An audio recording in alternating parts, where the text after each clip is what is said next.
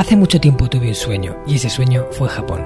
Me llamo Marcos Cartagena y quiero darte la bienvenida al Hanasaki Podcast, un lugar donde te hablaré de las enseñanzas más valiosas que he aprendido de la cultura japonesa, mis propias reflexiones sobre la vida y una sección de entrevistas que he titulado Personas con Ikigai, en la que traeré a hombres y mujeres que han encontrado su propósito vital y trabajan cada día para hacerlo realidad. Espero de corazón que disfrutes de los minutos que están por llegar y por último un breve mensaje en japonés que deseo algún día seas capaz de descifrar. Hanami Seichuste Saite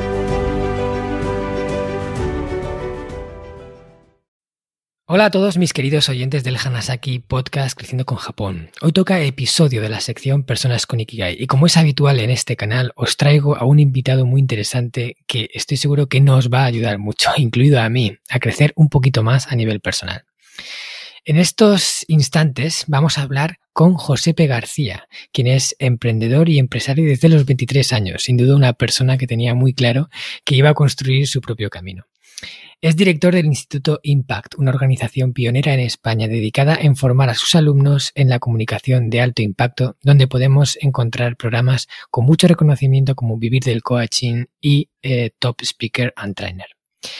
Lleva en sus espaldas más de 3.000 horas impartidas de mentoría y coaching, a través de los cuales no solo ha ayudado a mucha gente a convertirse en mejores comunicadores, sino que también les ha ayudado a definir sus sueños y a darle las herramientas para que puedan hacerlo realidad.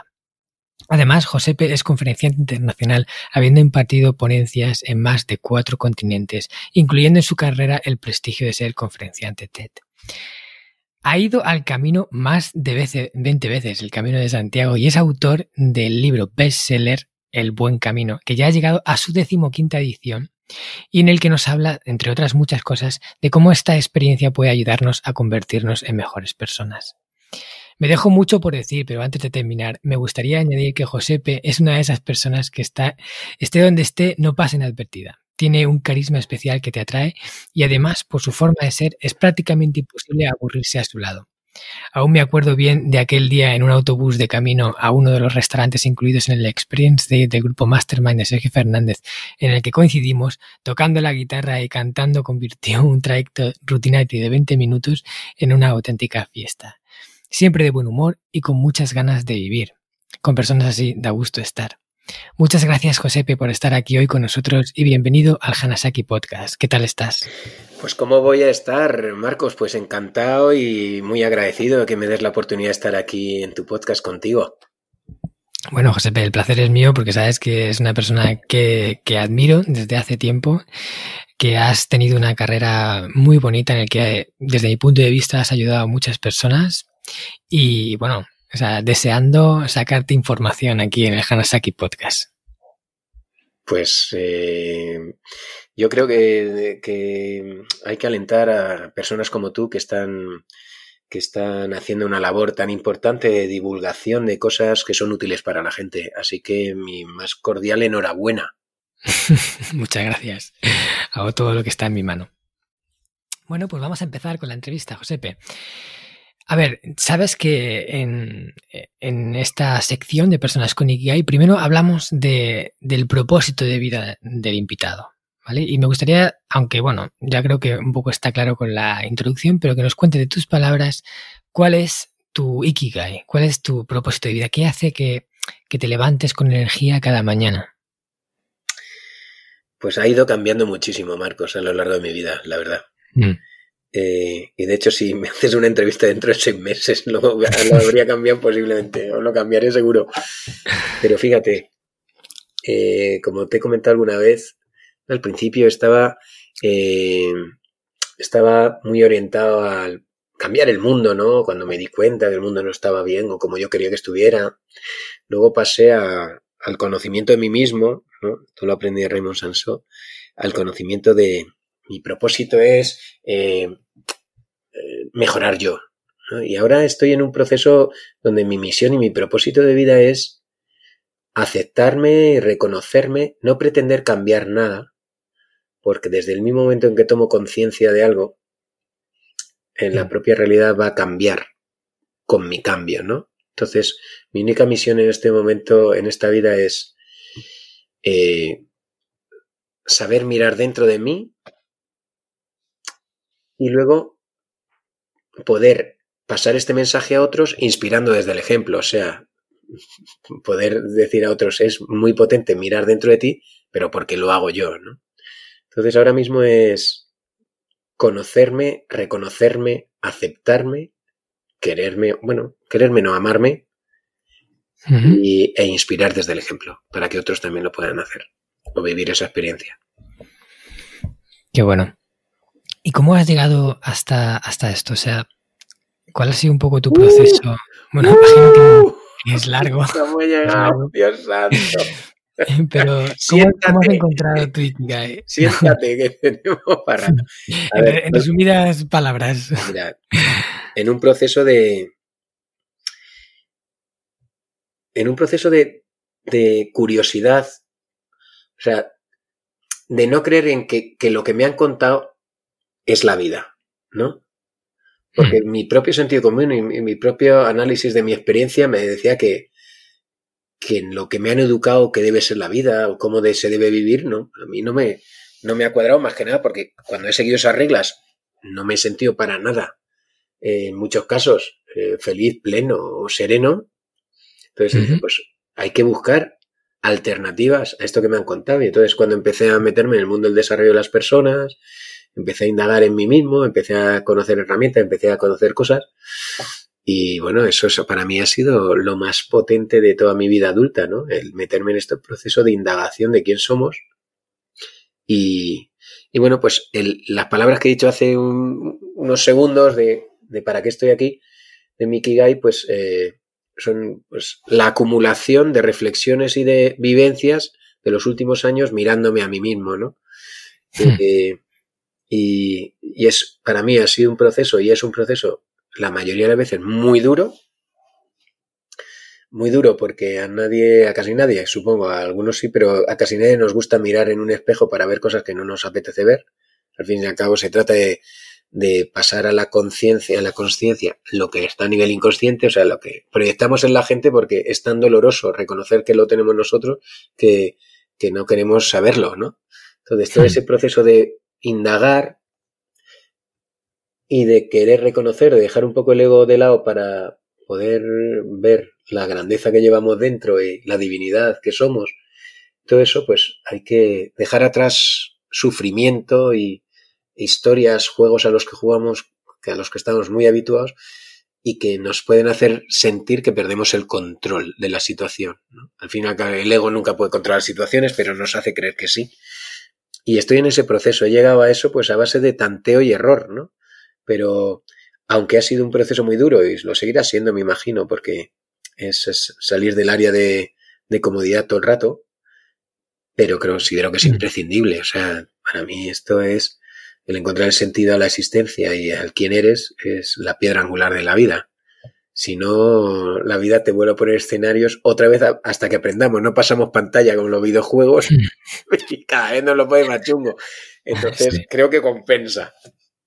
Sí, sí, sí, desde luego que compensa. Yo creo que es esencial ¿no? iniciar el, lo que el camino del desarrollo personal, o sea, decir, tomar conciencia de que, de que tenemos que mejorar, que tenemos que aprender eh, y que la única forma de hacer eso es primero mirar dentro.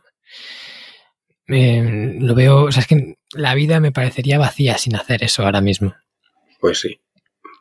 Eh, de hecho, está vacía. Para mí también. A ver, esto no, esto es mi verdad, no la verdad, pero así lo siento, yo también.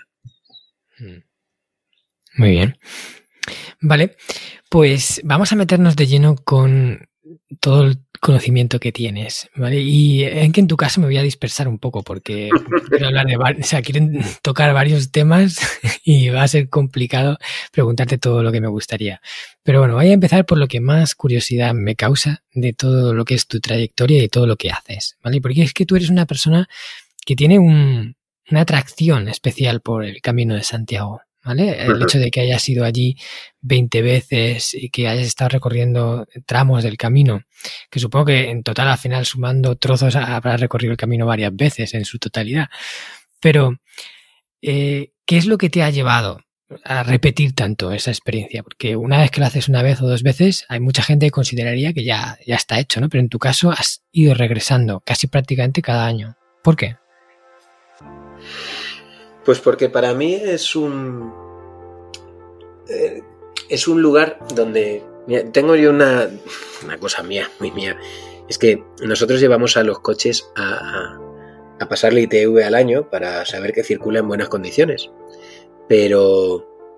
Eh, y la ITV en el personal. O sea, mm. ese, ese chequeo de uno mismo de a ver cómo estoy, ¿no? Sí. Chequeamos de todo menos a nosotros. Y además no es un chequeo médico. Estamos hablando de un chequeo emocional, un chequeo mental, un chequeo de foco, de claridad, de hacia dónde voy. Y creo que en el, mi día a día cotidiano es mucho más difícil de hacer porque estoy rodeado de ruido y de cosas que hacer y de... Entonces, eh, descubrí que buscando un entorno donde puedo estar conmigo mismo, me es más fácil. Y la primera vez que fui al Camino de Santiago, pues que no iba con esa intención, iba con la intención de a ver qué es esto del Camino de Santiago. Para mí fue un, proceso tan enriquecedor de darme tan, tanto cuenta y tantas cosas, porque parece que, tienes el tiempo y el contexto adecuado para ello. Entonces, pues eh, decidí decidí al año siguiente, pues tenía mono del Camino de Santiago. Y así fui yendo y al final pues se convirtió en, en un movimiento estratégico de mi vida para reconectarme con quién soy, hacia dónde voy. Por ejemplo, las mejores decisiones empresariales que tomo son a raíz de estar en el Camino Santiago o a la vuelta del Camino Santiago, porque vuelvo con claridad, ¿no? Hmm. Porque ahí tengo tiempo para hablar conmigo, para no distraerme. Entonces, pues me parece algo que todo el mundo debería hacer, ¿no? Es al final lo que dice por ahí Timothy Ferris, los millonarios del siglo XXI no son los que tienen más dinero, son los que disponen de tiempo para hacer ciertas cosas, ¿no? Entonces, mm. yo he decidido tener un tiempo en el Camino de Santiago cada año, para mí, porque es imprescindible para mi vida, porque en ese mm. lugar tengo tiempo eh, y tengo el foco para eh, resetearme y darme cuenta de qué ha pasado conmigo qué está pasando y hacia dónde voy y así puedo dar los giros de timón necesarios para ir en las direcciones adecuadas o mayormente adecuadas. ¿no? Hmm. O sea que para ti es como una ITV personal. Vas allí, eh, el, hecho de andar, incluso muchas veces supongo que solo, en solitario, aunque conozcas gente por el camino es siempre, pero te da tiempo a, repasar un poco todo lo que has hecho en ese año, quizás, ¿no? A hacer un balance de la situación contigo mismo, estar tú y tú y tú solo. Así es. Mm. Sí que me encanta porque eso es una de las cosas que, aparece mucho, por ejemplo, en el pilar paz interior del sistema Hanasaki, el, la práctica de estar en silencio, eh, de estar en momento presente, la, reflexión consciente, todas son cosas que nos ayudan a, a, reconectar con esa parte de dentro que muchas veces está perdida. En, muchísima gente eso está perdida. O sea, no hay, no hay esa conexión consigo mismo porque no tienen ese rato nunca para estar en silencio y con sus pensamientos, ¿no? ¿Qué te parece a ti esto? Pues eh, que comparto tu reflexión completamente. Así que mm. ya somos dos, bueno, somos muchos más creyendo eso. sí. Tú lo has encontrado en el Camino de Santiago. Yo una de las cosas que propongo es que la gente una vez al año se vaya en solitario, o sea, incluso aunque tengas hijos y pareja, que está muy bien compartir tiempo con ellos, pero todos necesitamos un poquito de espacio, te vayas un fin de semana o incluso si puedes más, una semana, a algún sitio en donde puedas hacer eso que tú haces en el camino y reconectar un poco con todo. Yo creo que esa es una práctica que nos ayudaría mucho. Pues sí, de, hecho, mm, fíjate que muchas veces en los cursos hmm. lanzo retos o en las redes sociales. A ver si tienes lo que hay que tener para aislar 48 horas para dedicarlas solo a ti e irte a algún sitio tú solo o tú sola. Claro, eso. La mayoría de la gente dice que no se lo puede permitir. Pero hmm. no por un tema económico.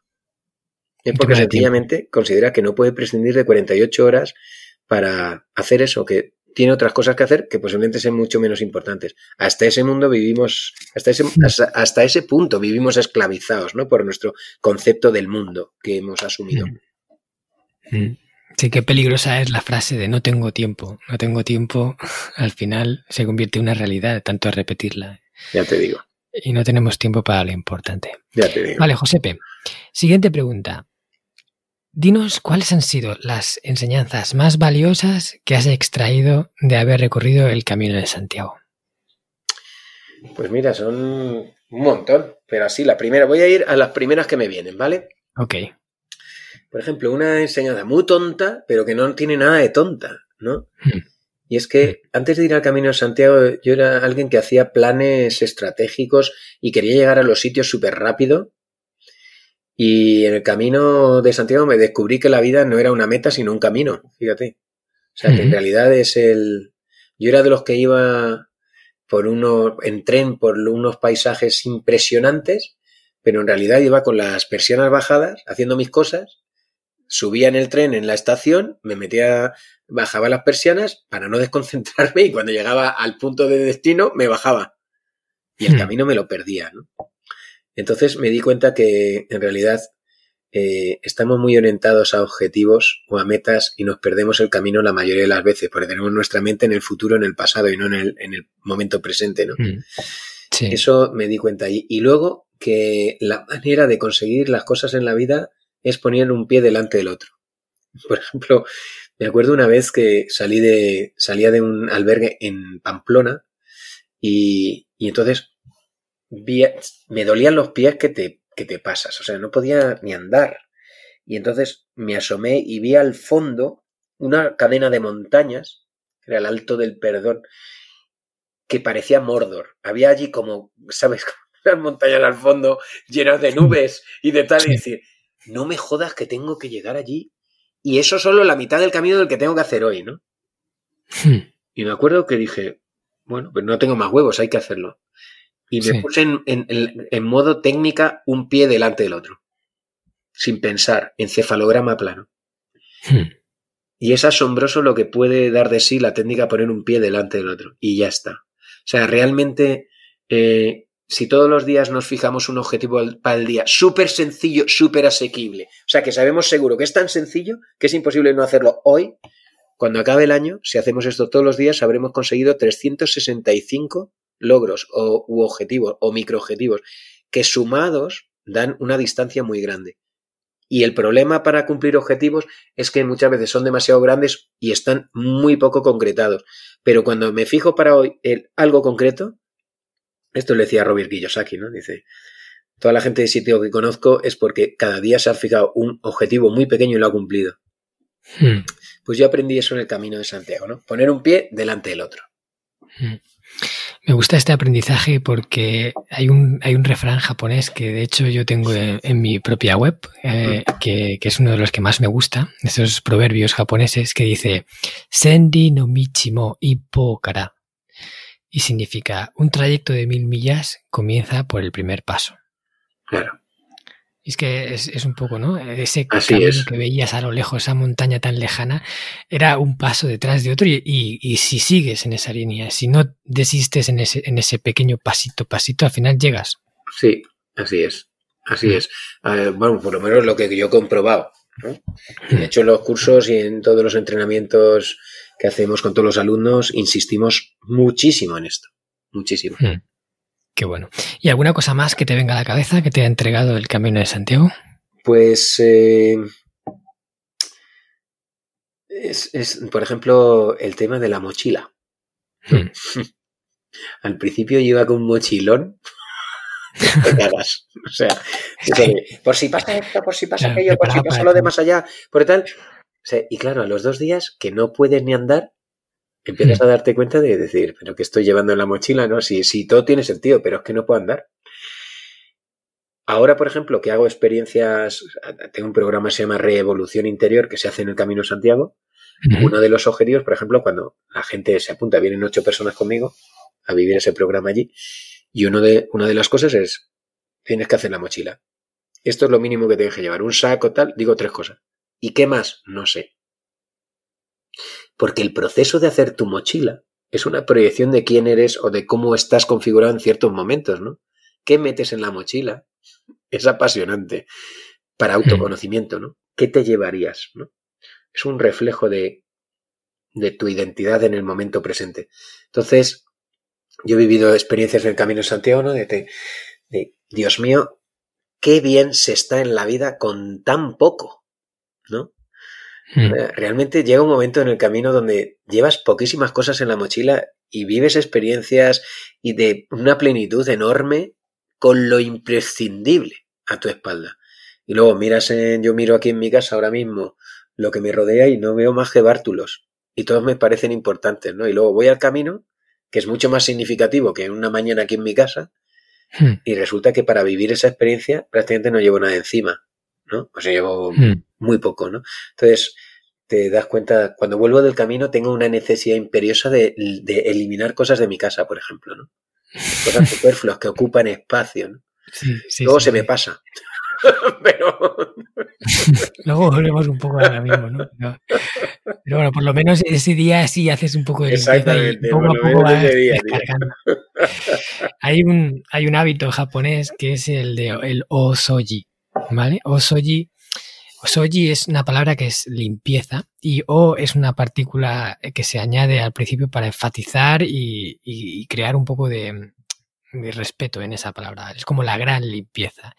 Y el osoji, la gente que lo hace, que son muchos japoneses, lo hacen una vez al principio. O sea, después de, de, de, las campanadas, ¿no? O sea, al día siguiente, el primer día de año nuevo o dos días después, para empezar bien el año, haces el osoji y revisas un poco todo lo que tienes y te deshaces de todo lo que no necesitas, que, que es mucho. Pues qué bueno, tío. Mucho más de lo qué que maravilla. Entonces te aseguras de hacerlo una vez al año, ¿no? Dices, hago los soji, entonces haces un pequeño repaso y claro, cuando tienes un montón de trastos, pues cuesta mucho, pero cuando vas haciéndolo de vez en cuando ya solo tienes que depurar unas cuantas cosas, no te lleva tanto trabajo hacer o soy y vives mucho más ligero, aunque es un poco lo que buscamos. Sí, esa es la palabra, vivir más ligero, efectivamente. Mm. Así es. Genial. Vale, y yo creo que también, eh, aparte de todos los buenos recuerdos que tienes en el Camino de Santiago, supongo que también has tenido momentos difíciles en, esas experiencias, ¿no? ¿Cuáles han sido las mayores dificultades que has pasado en el camino y, qué te han enseñado? Mira, la primera dificultad que me acuerdo que fue gorda fue, yo tenía mis planes hechos, ¿no? La mm, primera vez que fui mm. al camino. Sí. Fue uno de mis grandes aprendizajes de la primera vez está reflejado luego en el libro, en, el libro Buen Camino, que es una novela, ¿no? Hmm. Una novela donde el protagonista, que es otro, que no soy yo, que se llama Marco, eh, como tú, pero sin la S, Marcos, eh, Marcos García, eh, fíjate que esta persona, bueno, el 70% de lo que le pasa a esta persona me ha pasado a mí, el 30% no. Lo que pasa es que no digo que 70 es mío y que, y que 30 no. Sí, dejas ahí en el aire. Ahí se queda. Y, fue que yo había llegado al Camino Santiago con, un plan hecho, pero plan de mm. tipo, hoy ando 24 kilómetros, paro a las 11.15, eh, me reincorporo a las 11.35, llego a otro sitio a las 14.20 y me como hasta las 15.15. 15, todos los planes hechos. entonces va al camino y, y, va, y como tiene las lecciones preparadas para ti, para cada uno, para quien tenga los ojos abiertos, claro, si no te vas, eh, eh, llegas hecho un zoquete y te vuelves hecho un zoquete, claro. Pero, y de repente, pues todos los, todos los planes por los aires. Pues no llego a la hora, me entretengo, o no voy al ritmo que yo pensaba, o me duele el pie, o encuentro a alguien, o tengo que ayudar a no sé quién. Total, todo el plan a tomar por saco. Segundo día, mi nivel de aprendizaje, cero. Al día siguiente otra vez todos los planes. Eh, intentando, ¿no? Eh, ajustarte al minuto. Mira que el día anterior. Así estuve cinco días, tío. Cinco hmm. días montando planes, el camino desmontándomelo y yo sin aprender nada, otra vez con tozudez y cabezonería, pues vuelvo a hacerlo. Hasta que yo llegó un, un momento, tío, donde me atreví a hacer algo, ¿no? para romper esa inercia, sin darme cuenta de lo importante que iba a ser para mí. Me encontré, yo había salido de, un pueblo eh, y, y acababa de salir. Y en, el, y en, el, trayecto me encontré a unos amigos que había conocido el primer día o el segundo, que me caían genial, que venían de otra, de una etapa anterior y por lo tanto ya llevaban andando mucho. Y entonces iban a parar en dos kilómetros. Claro, yo acababa de salir. Yo para ese día, imagínate, tenía 26 que hacer. Porque quería llegar a Santiago tal día, tal hora, para la misa del peregrino, para tal. Y de repente hmm. me dicen, ¿por qué no te quedas con nosotros? Digo, yo claro, una vocecilla me dijo, ¿pero cómo te vas a quedar con ellos? Sí, si acabas de empezar a andar. ¿Cómo vas a hacer 24 kilómetros y luego no llegas a Santiago y luego tal, tal, tal, tal? Y me dicen, vamos a un albergue que es un paraíso, al lado de un río precioso y nos vamos a quedar allí y va a ser un día maravilloso. ¿Te apuntas? Y macho, yo estaba, me apunto, no me apunto, me apunto, no me apunto y en un alarde de audacia sin parangón finalmente dije, me apunto, me cago en la leche, a ver qué pasa, ¿no? ¿Cómo, es mi vida? O sea, para mí estaba haciendo algo transgresor, no. Lo siguiente, saltándome todo el plan, no sabiendo si llegaría luego a Santiago por quedarme con ellos y vivir la experiencia. Bueno, pues llegamos a ese albergue, imagínate, a las 12 de la mañana. Hmm. yo no estaba acostumbrado a llegar a los albergues a las 12 de la mañana, llegaba a las 4 de la tarde, a las 5, a las 6. Y, y todo el día por delante, tío. Y la gente súper contenta, se tumbaba una esplanada de hierba preciosa, un día soleado, árboles, el albergue precioso al lado de un río. Maravilloso. Y yo, bueno. Y nada, me, intenté meditar un poco, tal. Pues a los 20 minutos de estar allí me sentía como un león enjaulado, tío. O sea, necesitaba salir, explorar, ir a ver cuántos kilómetros me faltan. O sea, era incapaz de estar parado. Hmm. Ah, me había convertido en un esclavo de la acción. Y cuando me di cuenta de eso, mm, se me cayó el alma a los pies, tío. O sea, no era capaz de estar en paz viviendo el aquí y ahora en ese instante que era el paraíso. Hmm. No podía parar. No. Mi mente se iba para adelante, para atrás. Fue una sensación de desazón acojonante.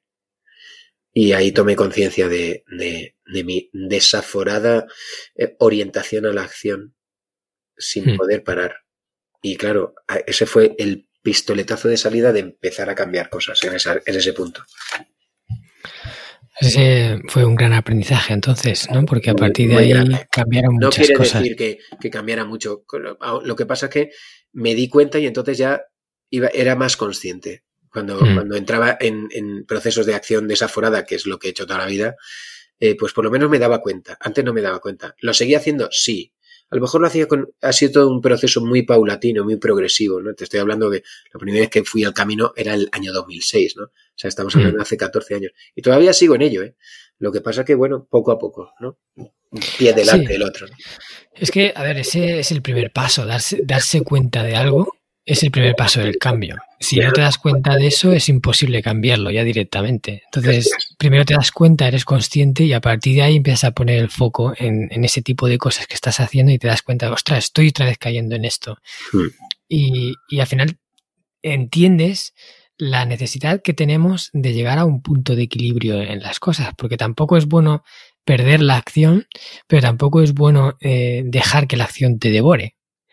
Eh, tanto un lado como el otro es un desequilibrio. Y cuando estás en el punto medio, que eres capaz de decir, pues mira, soy una persona que, hace, pero cuando ves la oportunidad, te relajas y no sufres por ello, o sea, directamente dices, bueno, pues hoy lo he hecho aquí en el albergue y me la voy a gozar sin andar nada y voy a romper los planes. ese, ese punto de flexibilidad y de equilibrio es lo que, te, lo que desde mi punto de vista te permite pues disfrutar de las cosas. Pues desde mi punto de vista, igual, el equilibrio, la vía media de Buda, ¿no? Claro, la vía media. Es que, eh, de hecho, yo en uno de los podcasts hablaba sobre la. Para mí, el equilibrio es una de las palabras más grandes que existe, porque está en todo. El equilibrio rige todo y todo tiene que encontrar ese punto de equilibrio que hace que funcione bien. Pero bueno, no nos vamos a meter ahí porque ya eso es un berenjenal. Pues muchas gracias, me han encantado esos aprendizajes, esas lecciones de vida que, al final te enseña eh, vivir y enfrentarte a nuevas situaciones, porque cuando te quedas en casa haciendo lo mismo de siempre, no ocurre nada distinto de lo normal, ¿no? Pero cuando pues te vas a vivir cosas como el camino de Santiago, nuevas aventuras, pues surgen estas cosas que te enseñan y te hacen crecer. Claro. Y sobre eso también vamos a hablar, porque tienes otra experiencia que a mí me, o sea, bueno, cuando os la escuché a ti y a Sergio, porque ahora la vas a contar, pero bueno, sé que Sergio fue tu acompañante, Sergio Fernández. Eh, dije, bueno, esto tengo que hacerlo yo algún día, algún día, aunque sé que, que debe haber tenido muchos momentos difíciles, ¿vale? Y es el haber recorrido el mar Atlántico en barco, en velero, ¿no? Hmm. Cruzado desde España hasta eh, América, hmm. si no me equivoco, hmm. en velero. Sí. Una travesía que duró como 20 días, aprox. Sí, 21 días. 21 días, fotre. Bueno, pues cuéntanos, vamos a entrar aquí también en, aprendizajes de la experiencia, pero ¿cómo llegaste a esto? Dios mío. El origen es muy poco épico. ¿eh? Está basada en la famosa frase que no sé si te suena, a que no hay huevos. Sí, la historia me la sé, pero quiero que la cuentes en el podcast. Pues mira, estábamos en mi cumpleaños, celebrándome que siempre celebraba mi cumpleaños en un bar, excepto este año que no podía celebrar ni en un bar ni en otro, porque no nos dejaban estar. Pero, y estaba allí, pues ya en los estertores del cumpleaños, imagínate, once y media, doce de la noche, ya pues los que quedaban por allí pues ya se habían tomado sus mostos, ¿no? Ya iban pues más echados para adelante. y yo pasaba en ese momento y ya estaba Miguel Ángel Romero, ¿no? Profesor del, del máster de emprendedores, íntimo amigo mío y, y, que ha sido, hemos sido socios muchos años. Y estaba Sergio Fernández allí tomando algo. Y entonces pasé yo por delante y justo me cogieron al vuelo, ¿sabes? Me echaron el enlace y me dijeron que estábamos pensando que si hay cojones, claro, fue decir si hay cojones, ya yo entré ya al trapo, yo que iba también. Que, que, que, que, que, que, por qué no nos. que podíamos cruzarnos en Atlántico a vela, ¿no? Un año y un mes más tarde, a 500 hmm. millas de Tenerife, metidos en un velero, Madre mía. diciendo, ay señor, ay señor. Y además, fíjate, que la experiencia náutica que teníamos, Miguel Ángel Romero y yo era ninguna. O sea, las barcas del retiro, poco más. Y luego mm. Sergio, que tenía el patrón de embarcación de recreo, que es para, para navegación cercana a la costa. Mm. Íbamos con un patrón y un ayudante. Total íbamos cinco. Y dije, Dios mío, Dios mío, ¿qué hacemos aquí? Además, los 500 millas es muy simbólica porque a partir de 500 millas, pensemos que el, que el viaje era unos 5.800 kilómetros desde Tenerife a Martinica, en el Caribe, ¿no? Hmm. Pues eh, a partir de 500 millas, los helicópteros de rescate ya no llegan a rescatarte. entonces, sin tierra de nadie. Les había avisado, digo, por favor, oye, no toquéis las narices cuando pasemos las 500 millas porque voy con los huevos de corbata fue llegar a las 500 millas. ¡Las 500 millas! Ya estamos aquí. Ya nadie nos puede rescatar. Ja, ja, ja, ja, ja. Joder. Joder, ¿con quién me metió en el ajo, Dios mío? así que, así que así empezó la cosa. Y fíjate qué curioso. Claro, tú, uno, como todo en la vida, tiene unas expectativas, se imagina cómo va a ser la experiencia. Y ahí comprobé una vez más que la vida es súper sabia. Resulta que eh, el, había había un, un hecho que es que me hice responsable de la equipación de supervivencia del barco. ¿Por qué? Pues porque a mí me, me, me daba mucho respeto la experiencia y dije, y, y, leyendo, vi que todos los barcos tienen un equipamiento de supervivencia, pero se aconseja llevar una bolsa de supervivencia adicional, auxiliar, ¿no?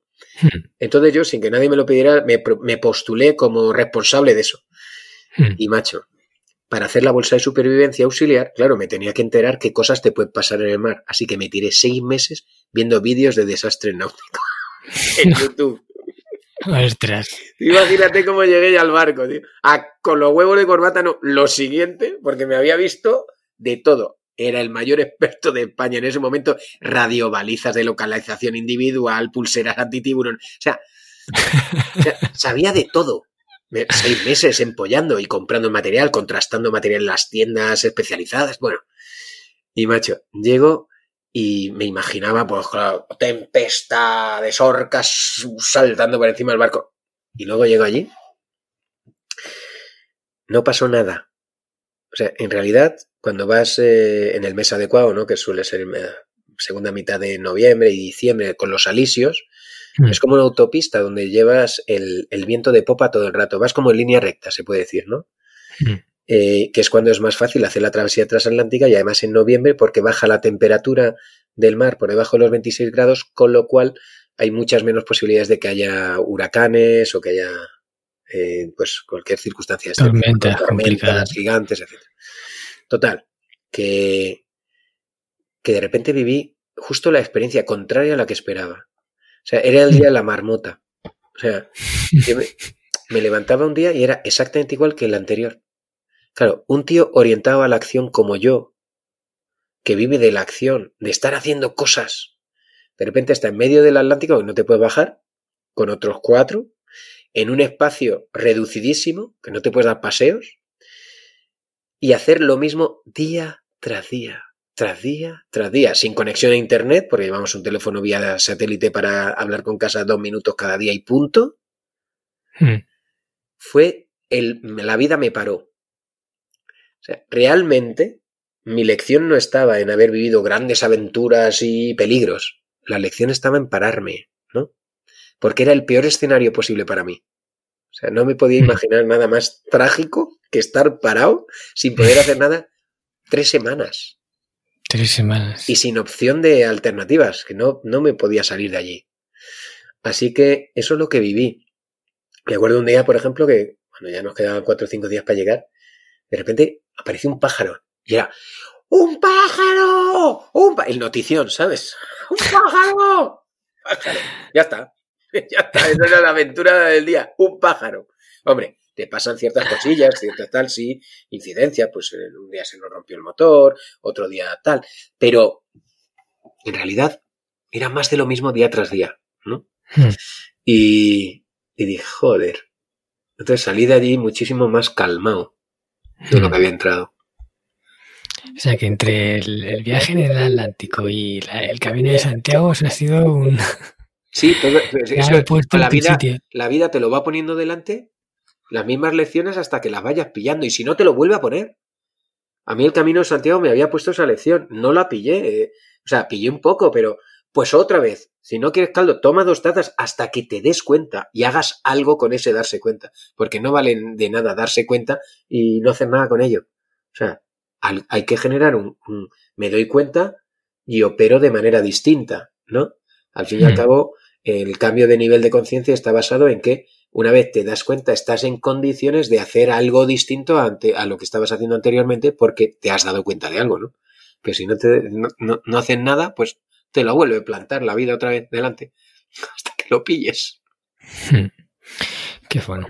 Y, y bueno, a ver, eh, el barco no era especialmente grande, no imagino, o sea, no era un... 15 metros tenía. 15 metros. era, hombre, no estaba mal, eh, pero bueno, dependiendo de qué conceptuemos como grande, ¿no? O sea, no podíamos andar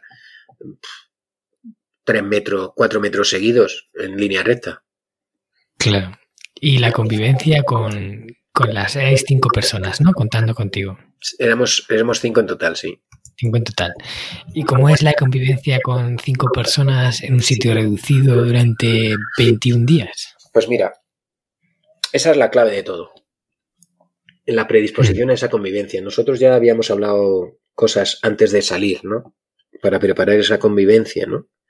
Hmm. Y entonces vas predispuesto a, claro, ahí, como te lleves mal con alguien, eso es un infierno. Claro. No, te, no tienes escapatoria. Eh, pues me voy a dar un paseo al bosque o me voy a con mi madre. no, no hay madre ni bosques. Entonces, esto es crucial, eso es lo que puede dar realmente al traste con algo así o no, igual que en cualquier otra aventura, ¿no?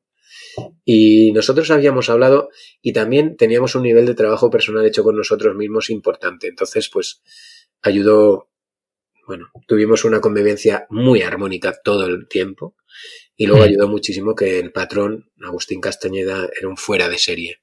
Un auténtico mm. líder, un marino con su barco bandolero, que sigue a disposición de, de todos los que nos estén escuchando en el puerto de Valencia, velerobandolero.com, porque es un tío extraordinario, ¿no? Un tío templado, sereno, majo, asequible, con un conocimiento náutico increíble. Entonces ahí nos sonó la flauta, ¿no? Con él porque lo habíamos encontrado por internet. No te creas que tenía mucha referencia. y luego venía otro chico que, bueno, pues tampoco daba guerra. Entonces, pues, eh, encantados, encantados, la verdad. Hmm. Bueno, lo dejaré en las notas del programa, lo del velero bandolero, para quien quiera. Agustín Castañeda. Agustín Castañeda, ok. el patrón. De hecho, este verano me fui con él y con mis hijos a hacer una, hacer una travesía a Ibiza durante ocho días. Y maravilloso también. Unas con los niños también. Este podcast está patrocinado por descubriendojapón.com, una agencia especialista en organizar viajes con alma a Japón de la que yo también soy uno de sus fundadores. Hemos nacido para dar servicio a todos aquellos que quieran descubrir el país de una forma diferente, con la que poder conectar con su esencia y volver de allí con la sensación de haberlo conocido de verdad viajes con grupos de tamaño reducido, visitas a lugares fuera de las clásicas rutas turísticas y acompañado por uno de los guías del equipo de Descubriendo Japón, un amante de la cultura japonesa que habla el idioma y que te lo mostrará más como un amigo que como un guía a la vieja usanza. Yo soy uno de ellos. ¿A qué esperas para hacer realidad tu sueño? Visítanos en descubriendojapón.com. Qué bueno. Y toda esa convivencia, o sea, aparte del trabajo que ya habéis hecho, que ya ibais predispuestos a que sabíais que teníais que estar allí y que no iba a haber escapatoria, o sea, que había que hacer un súper ejercicio de empatía, comprensión, diálogo y armonía. Aparte, o sea, no sé, ¿te enseñó algo? O sea, ¿hubo alguna cosa que, que esa convivencia, o sea, que, que no sabías antes y que a raíz de eso empezaste a hacer o a practicar o, te diste cuenta de algo? No sé si eso también te eh, a ver, creo que los grandes viajes, las grandes aventuras conoces mucho mejor, o, saliendo del área de confort en, experiencias conoces mucho mejor a la gente, ¿no? Pues, eh, a Sergio le conocí un poco, a Miguel Ángel bastante más, pero siempre es una fuente inagotable de conocimiento de otros, ¿no? Y, y, te das cuenta de la capacidad de adaptación que tiene el ser humano, ¿no? Me acuerdo, por ejemplo, eh, claro, estábamos en un movimiento continuo, ¿no? El, barco, el casco del barco durante tres semanas no era estable, o sea, este estaba bamboleando de un lado a otro, ¿no? Estaba oscilando pa, pa, de un lado a otro, ¿no? Entonces ya eh, tenías tu, tu pisada acostumbrada a ese a ir cargando el peso sobre una pierna u otra en función de la oscilación del barco, cuando cocinabas, cuando todo. Mm. Y te das cuenta, al principio te parece súper raro, pero luego ya te haces a ello. Y era asombroso ver cómo, nos movíamos por el barco, por ejemplo, después de un mm. tiempo. era alucinante. De hecho, cuando nos bajamos en Martinica, no podíamos andar normal íbamos basculando de una pierna a la otra, no, no podíamos. Los primeros minutos. Qué fuerte. Me, pareció alucinante, ¿no? Y mm. luego también, pues bueno, que al final, pues, el drama más grande que vivimos es que habíamos calculado mal las cervezas. Entonces, Viste que suministrar ahí, ¿no? Como... Claro, tuvimos que racionar las cervezas, eso fue terrible. terrible. Pero no sé, de, fruto de esa convivencia, pues, pues, tienes conversaciones interesantes, ¿no? Tienes mucho tiempo. Leí un montón, todos leímos un montón. Y, bueno, y, es lo mismo, estás, estás conformándote con lo mínimo porque no tienes más, o sea, no hay más, es como en el Camino de Santiago, vas con lo que tienes ahí y punto. No puedes incorporar nuevas cosas, no, nada, vas con algo súper sencillo y vas viviendo y, y luego te das cuenta también de, de qué pequeños somos, ¿no? Porque, joder, miras alrededor y solo hay mar. Mar y tú solo. Mm. O sea, no hay nadie. No hay nadie en cientos de millas a la redonda. Nadie es nadie. Que como te mm. pase algo, la has cagado. O sea, no hay nadie. Pero, por ejemplo, la mirada en las noches estrelladas, imagínate qué contaminación lumínica hay en medio del Atlántico. Nada, hay cero. o sea, las bóvedas de estrellas era un espectáculo asombroso. ¿No? Hmm. Entonces, eh, bueno, te das cuenta de lo que es la naturaleza, ¿no? De que no, no podemos competir contra la naturaleza o contra la tierra. Es, demasiado grande, es demasiado poderoso, es demasiado. Somos demasiado pequeños para eso. Eh, y que. Y, te entra como la sensación de, querer estar en, connivencia, en armonía con todo eso, ¿no? Que hmm. te gusta sentirte parte de todo eso y no algo diferido de eso que es lo que nos han enseñado, ¿no? La naturaleza es una herramienta a nuestra disposición, ¿no? Formamos parte de. Ahí, ahí lo notas un montón. Claro, si es que la naturaleza ha estado con nosotros siempre. Es, desde hace poco tiempo que realmente vivimos en estas eh, junglas de hormigón un poco separados de ella, pero el ser humano ha estado prácticamente en contacto directo con la naturaleza y, funcionando en simbiosis ¿no? con ella eh, durante miles de años. Así es. No deberíamos dejar de hacerlo, la verdad. Así es, así lo pienso yo también, ¿no? Desde, desde el inicio del racionalismo con Descartes y, y, la pretensión de que el ser humano está por encima de todo, pues mm, hemos, perdimos nuestra conexión, ¿no?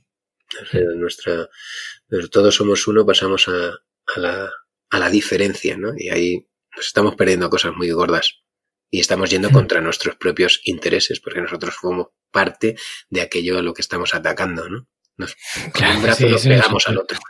Eso es lo peor, que nos hacemos daño a nosotros mismos con la forma que tenemos de vivir y de comportarnos. Así es. Bueno, pues me parece una experiencia súper bonita lo que has vivido ahí, a margen de que, bueno, tenga sus momentos difíciles, pero estoy seguro de que mirando atrás, cuando recuerdas todo esto, lo recuerdas con mucho cariño y como una de las grandes experiencias de tu vida, ¿no? Fíjate, fíjate. Eso seguro. Imagínate, tío. Pues vamos a pasar a, lo último. Ya he dicho que quería tocar varios temas contigo. Y antes de que acabemos, quiero hacerte algunas preguntas relacionadas con tu expertise, ¿vale? Con lo que a ti mejor se te da, que es la comunicación de alto impacto. Sí. Cuéntanos, ¿qué, exactamente es la comunicación de alto impacto y, en qué se diferencia de, de otros tipos de comunicación? Pues mira, en la comunicación de alto impacto, la clave de todo esto es alto impacto. ¿Qué significa alto impacto? Alto impacto significa eh, generar un impacto real en la vida de las personas. O sea, que haya una transformación real. O sea, que las personas, después de haber atendido esa comunicación o esa formación o esa manera de, expresarse del que se le haya contado ciertas cosas, la gente experimente cambios en su vida. Reales y perdurables. Eso es el alto impacto. Eh, que no experimente cambios en su vida son acciones, comunicación o formación de bajo impacto. ¿Vale?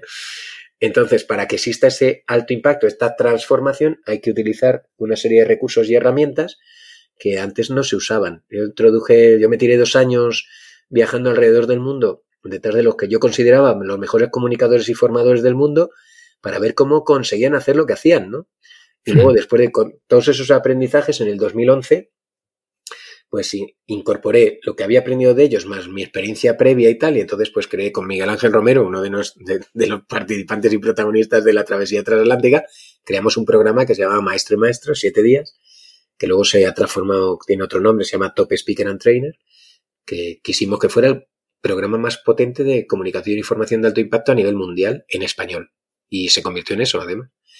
Y, y entonces, pues, el objetivo es que los que nos dedicamos a la comunicación y a la formación realmente garanticemos que haya transformación en la vida de las personas que pasan por nuestras manos. Hmm. Hmm. ¿Y cómo consigues esto? O sea, ¿cuáles son esas, o algún, es imposible decirlo todo aquí en una entrevista, pero dinos dos o tres herramientas que utilizas en la comunicación de alto impacto para conseguir esa, pues mira, ese cambio, esa transformación. Lo primero de todo es que eh, las personas tienen que querer e-, ese, ese cambio, ¿vale? Tú no puedes forzar los cambios, ¿no? Entonces, tienes que hacer... Eh, yo utilizo la técnica ALT, ¿no? La técnica ALT es, la traducción es a lo tontorrón. La técnica a lo tontorrón es que a través del humor, a través de, no dar importancia, a, través de que la gente sienta que tú eres uno más de ellos, nada de estar encumbrado, yo soy el mejor y tú eres un pobre diablo que ha venido a aprender de mí, sino decir, mira, yo he estado ahí sentado y tal, o sea, no soy ninguna amenaza a tu vida, es ir dando dosis poco a poco, poniendo un pie delante del otro, para que en un momento dado las personas, sin, sin darse cuenta, estén metidos en un proceso de transformación donde no hayan visto amenaza, sino que haya sido progresivo, por ejemplo, ¿no? De una manera fácil dentro de lo que cabe. Luego, por ejemplo, em, es necesario, la mayoría de las personas que se dedican a la formación, a la comunicación, a las conferencias, eh, trabajan el, el conocimiento, ¿no? El saber. Y te voy a contar lo que yo sé. Hmm. Ya muchas menos ya incorporan, además del saber, el saber hacer, ¿no? O sea, el cómo se hace lo que te acabo de decir. No es lo mismo hmm. ir a una conferencia y por lo tanto, eh, hay que ser feliz como ya he mostrado. Y todo el mundo, bravo, bravo. Vale, y sales a la calle y te dice tu amigo que ha ido contigo, oh, pues estoy convencidísimo. Claro que hay que ser feliz. Y de repente te dice, ya, pero ¿y cómo se hace eso, no? No te han contado hmm. cómo, te han dicho que hay que hacer, pero no cómo. Y luego, por último, llega lo que prácticamente nadie hace, ¿no? No solo hay que saber y saber hacer, luego hay que querer hacer. Aquí esta es una de las piedras angulares de la, de la formación y comunicación de alto impacto. Tenemos que diseñar el que la gente quiera hacerlo, no dejarlo de su mano solo, porque entonces nos quedamos en el camino. Tú lo sabes, yo lo sé. Mm. Por ejemplo, en nuestros programas que metemos, en los programas tope, tope Speaker and Trainer, Vivir del Coaching en Amoratoria, todo hay meses de seguimiento. ¿Por qué? Porque conocemos la naturaleza humana, porque me conozco a mí mismo y sé mm. que eh, dejado de la mano de Dios, lo más seguro es que en muchos casos no haga lo que hay que hacer, no quiera hacerlo. Entonces hay que diseñar ese querer hacer, hay que diseñar el cómo voy a conseguir que la gente quiera aplicar lo que les he propuesto que apliquen. ¿Vale? Pues este querer hacer prácticamente nadie lo hace. Y mm. luego hay otra de las leyes de la comunicación de alto impacto, y es que el contexto es mucho más importante que el contenido. ¿Qué significa esto? Si yo no genero un contexto de aprendizaje, o sea, donde la gente quiera estar, ¿qué más me da lo que les vaya a contar? ¿Qué más me da? ¿Qué más me da mi contenido si no lo van a escuchar? Así hmm. que tengo que generar un contexto donde a la gente le apetezca aprender. Y ahí es donde tengo, si tengo que hacer el pino puente, lo hago.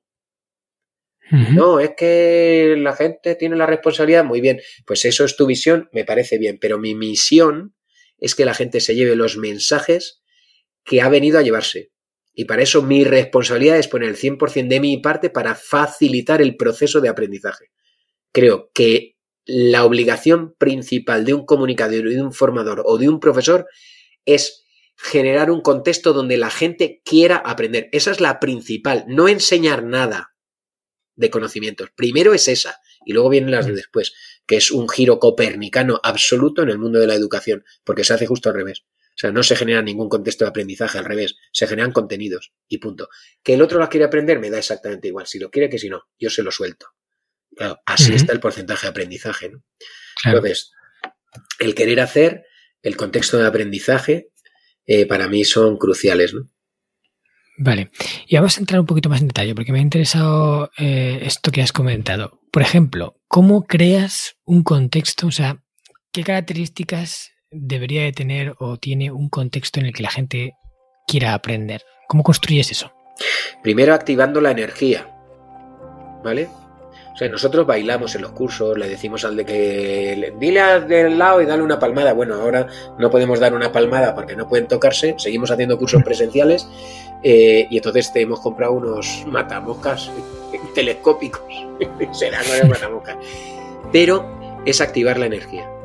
Sí, lo que vamos a pedir a la gente es eh, generar una conversación con ellos. ¿Cómo? Haciendo que participen, haciendo que hablen entre ellos, que se compartan los aprendizajes, que el cuerpo si está dormido, la mente se duerme.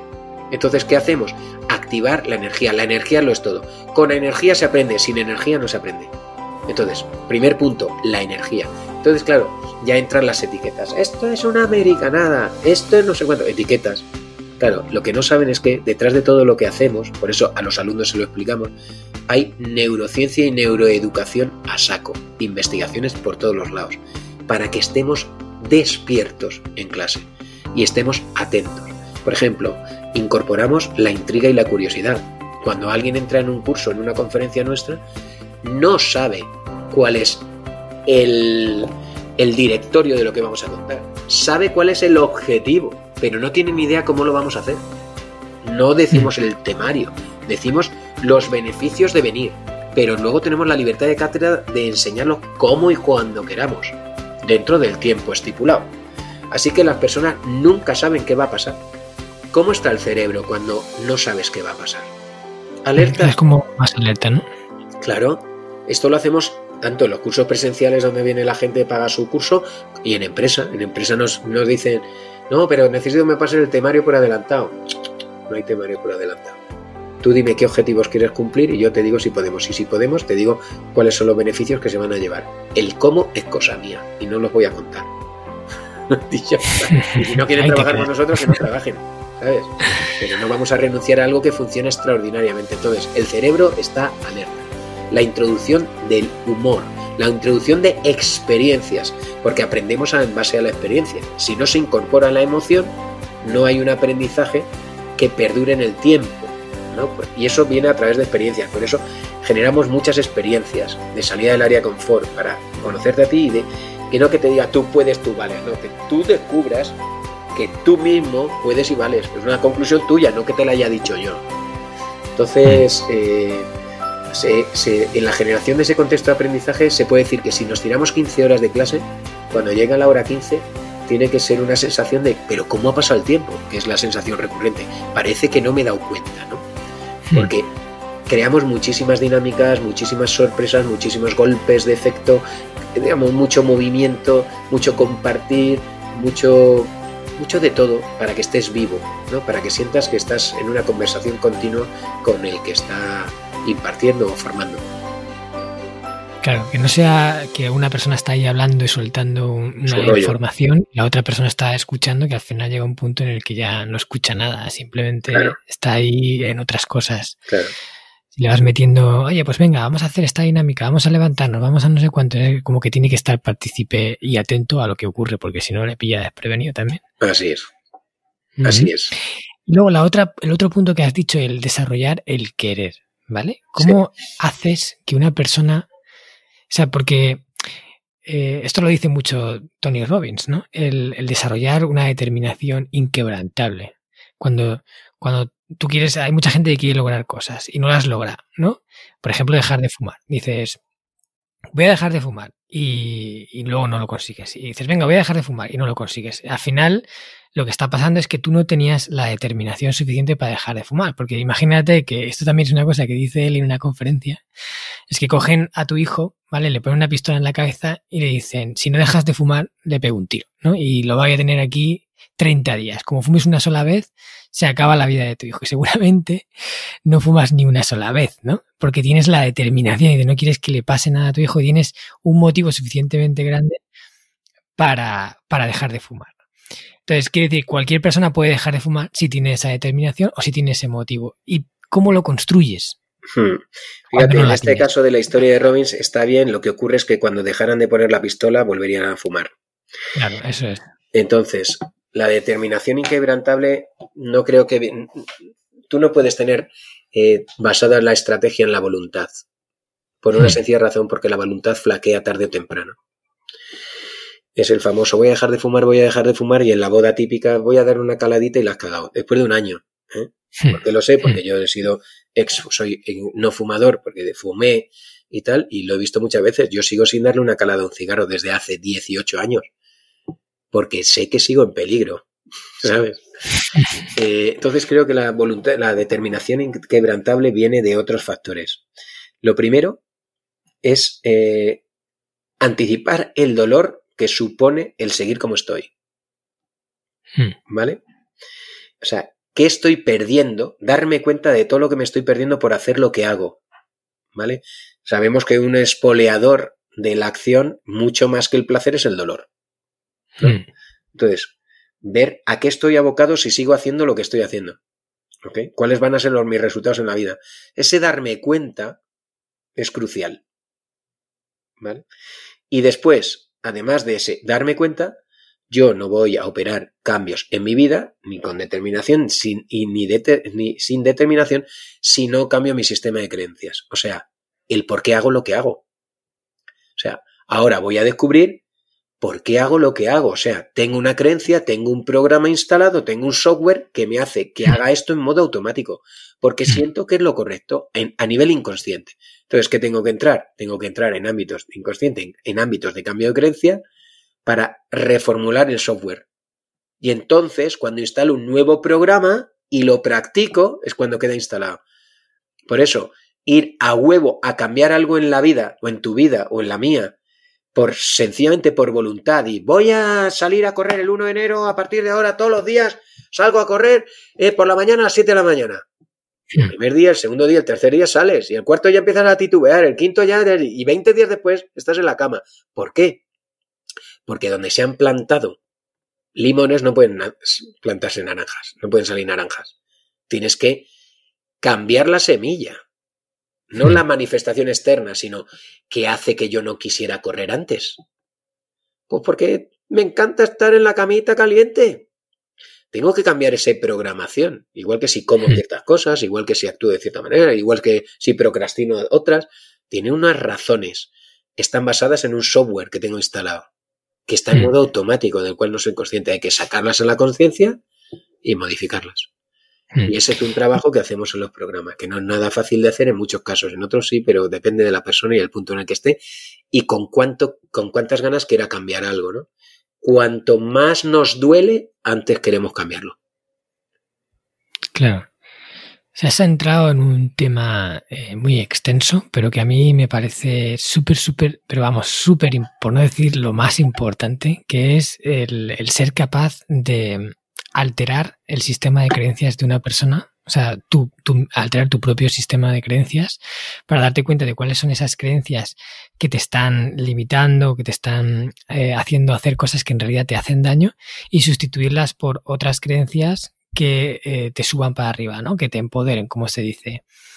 Y, y, esto, al final, todas las personas deberíamos de hacerlo en un momento de nuestra vida, o sea, repasar cuáles son nuestras creencias y cuáles de ellas nos benefician y cuáles de ellas nos perjudican y trabajarlas. Yo no creo que haya nadie que llegue a su edad adulta y haya llegado con un sistema de creencias perfecto que funcione a, la, a las mil maravillas. No todos tenemos nuestras lacras, que al final es lo que tú dices, son programas informáticos y reaccionamos ante esos programas. Y aquí viene la parte complicada. Y sé que me voy a salir del guion, pero es que eh, quiero saber tu punto de vista al respecto de esto. ¿Cómo una persona, ¿vale? Yo tengo mm, mis, mis, teorías de cómo se hace, ¿vale? Pero me, quiero escuchar la tuya. ¿Cómo una persona puede cambiar una creencia que sabe, o sea, ya se ha dado cuenta de que esta creencia es negativa para él ¿qué puede hacer para cambiarla? Ya me estoy aquí saliendo totalmente de la línea, pero tengo mucha a ver, esto, Marcos, eh, teníamos que entrar en el paso a paso, pero mm. no, ojalá se pudiera contar así. Yo voy a dar pinceladas, ¿no? Primero, tú ya lo has dicho, me he dado cuenta que es, tomo conciencia que eso no es mío, ¿vale? Mm. Que es algo que mm. me ha sido dado y entonces tengo que hacer una, por ejemplo, utilizamos en PNL la reformulación a través de la línea del tiempo, ¿no? Eh, utilizamos el, eh, la conciliación de partes. Se utiliza, hay técnicas de Psyche, ¿no? Psyche para, para desmontar creencias. Luego, kinesiología. Eh, hay muchísimas cosas que se pueden utilizar que son herramientas, ¿no? Para cambiarlas. Mm. El desmitificarlas el, encontrar una alternativa válida a ese resultado que estaba obteniendo. Eh, por ejemplo, si yo hago algo para conseguir algo gracias a una creencia, ¿no? El, tener una, un, un, camino válido y alternativo para conseguir lo mismo sin tener que pagar ese precio, por ejemplo, ¿no? Entonces, a eso tenemos que encontrar, eso, por ejemplo, pues vale mucho pues el coaching, ¿no? De, para que una persona encuentre eh, pues alternativas para conseguir los mismos resultados sin, sufrir, por ejemplo, ¿no?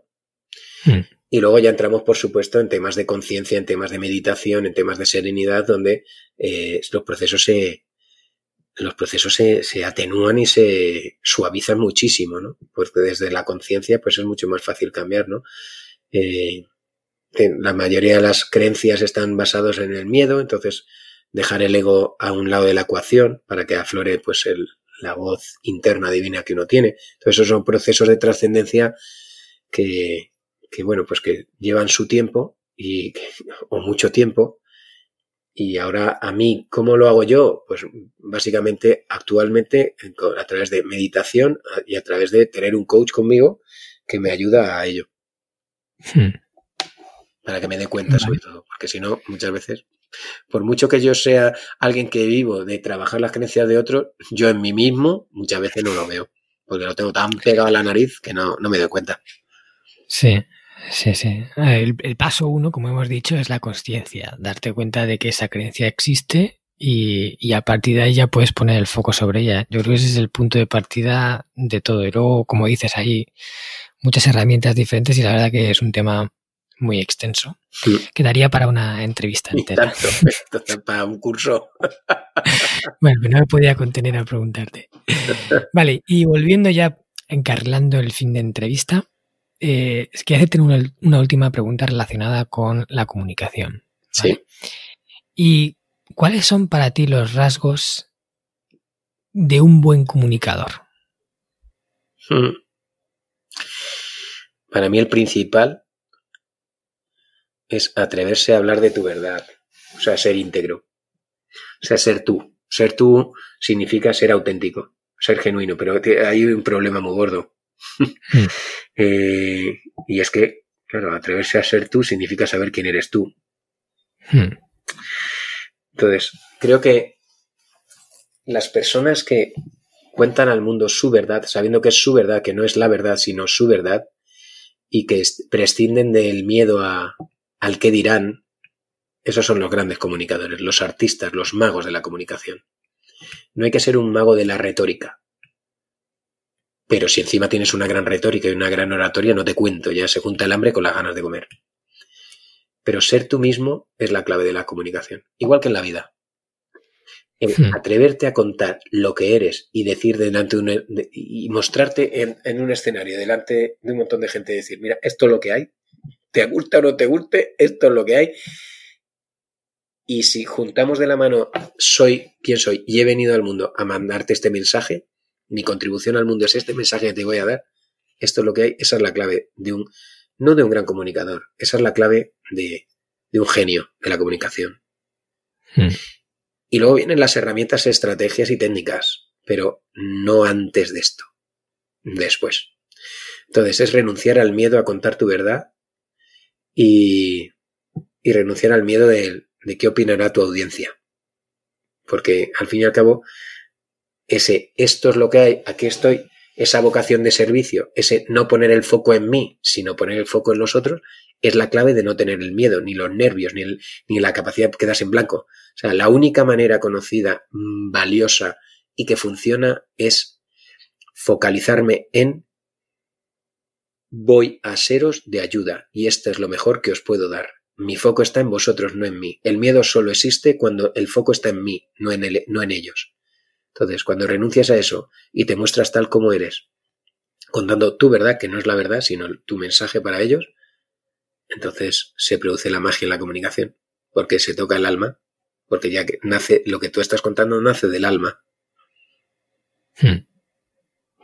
Qué bueno, me encanta esta reflexión. Esa es la, la, cualidad principal porque además cada vez se valora la naturalidad, de la, la genuinidad, no sé si lo he dicho bien, de las personas, ¿no? Es decir, que no traten de mascarar lo que hay, que, sean capaces de sacar lo que hay tanto para bien como para mal y, sin avergonzarse de ello, ¿no? O sea, en plan, mira, esto es, así soy yo, esto es lo que tengo y poner el foco en los demás me parece fundamental, sí. Mm. Pues eso es, eso es mi teoría, señoría.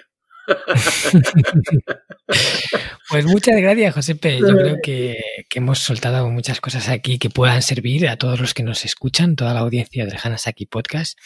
Y bueno, eh, antes de terminar, eh, voy a hacerte una pregunta, porque pasaremos finalmente al cuestionario Crecemos Juntos. Es un cuestionario flash que tengo preparado para todos los invitados igual, en el que vamos a ver un poco eh, los diferentes aspectos en los cuales tú a nivel personal creces, ¿no? O sea, qué utilizas para crecer, como películas, libros, etcétera.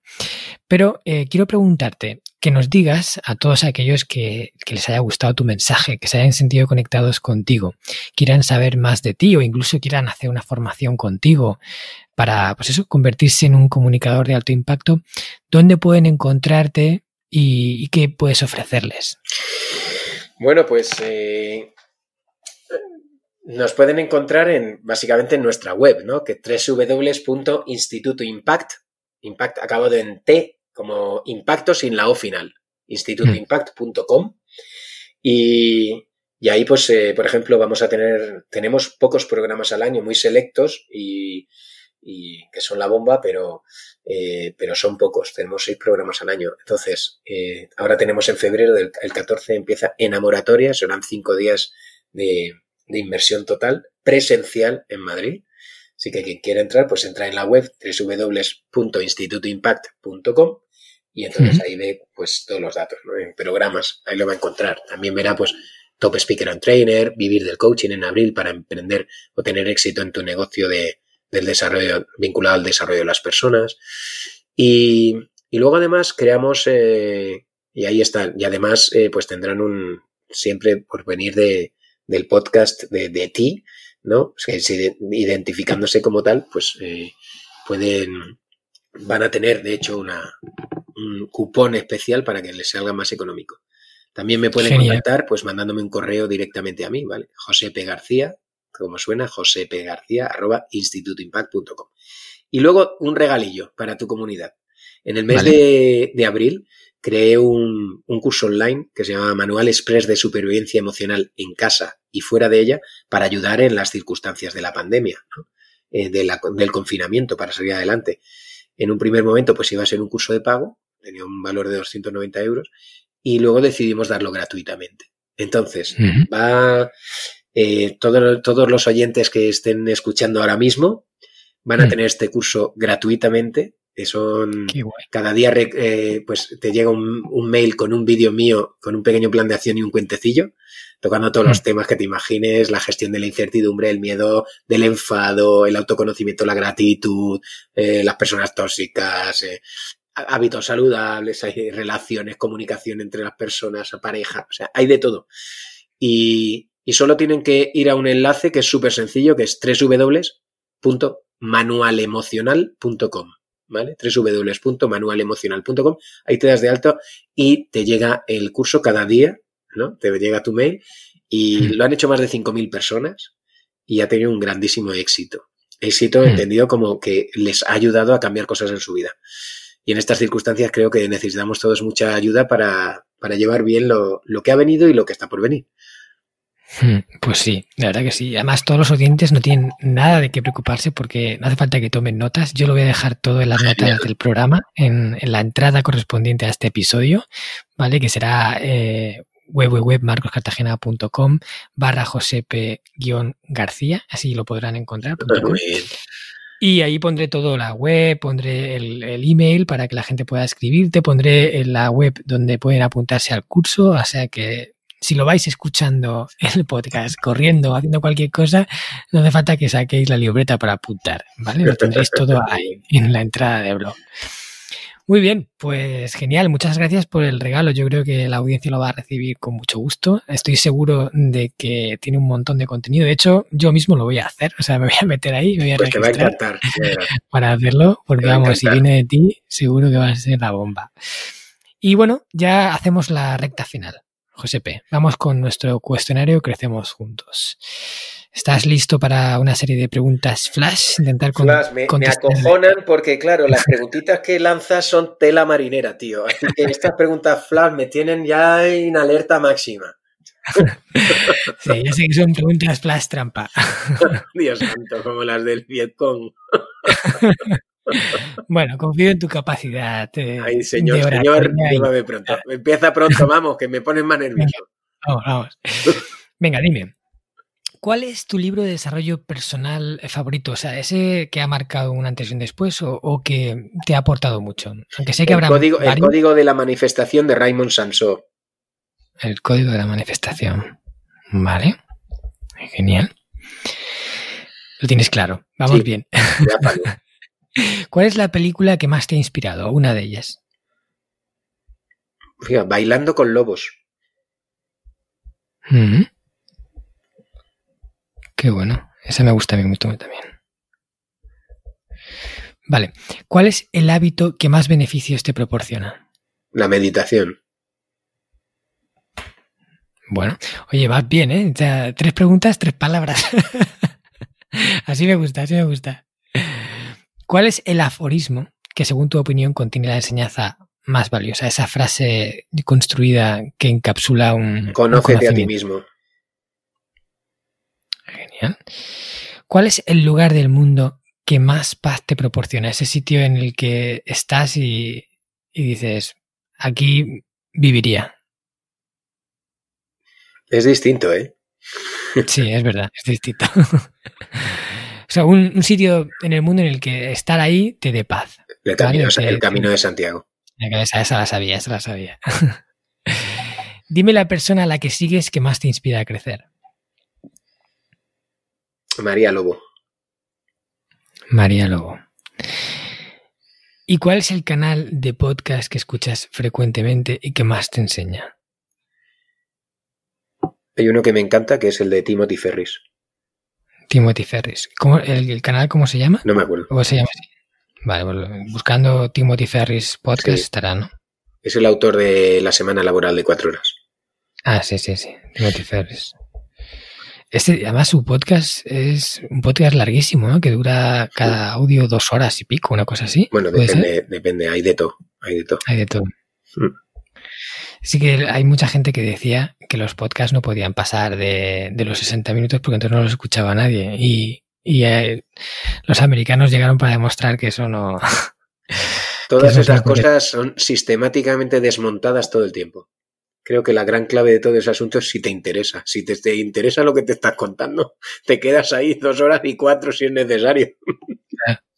Sí, creo que ellos fueron los primeros que empezaron haciendo podcasts largos, o sea, de, de dos, incluso tres o cuatro horas de podcast. Y dices, ostras, que eso, ¿quién lo va a escuchar? ¿no? Y al final, pues te lo vas poniendo a trozos, papá, papá, papá, y la gente se los escucha y son podcasts con muchísima audiencia. Mira, yo, yo tengo, yo que soy, como soy, a ver, historiador y, además eh, mi especialidad es historia militar, ¿vale?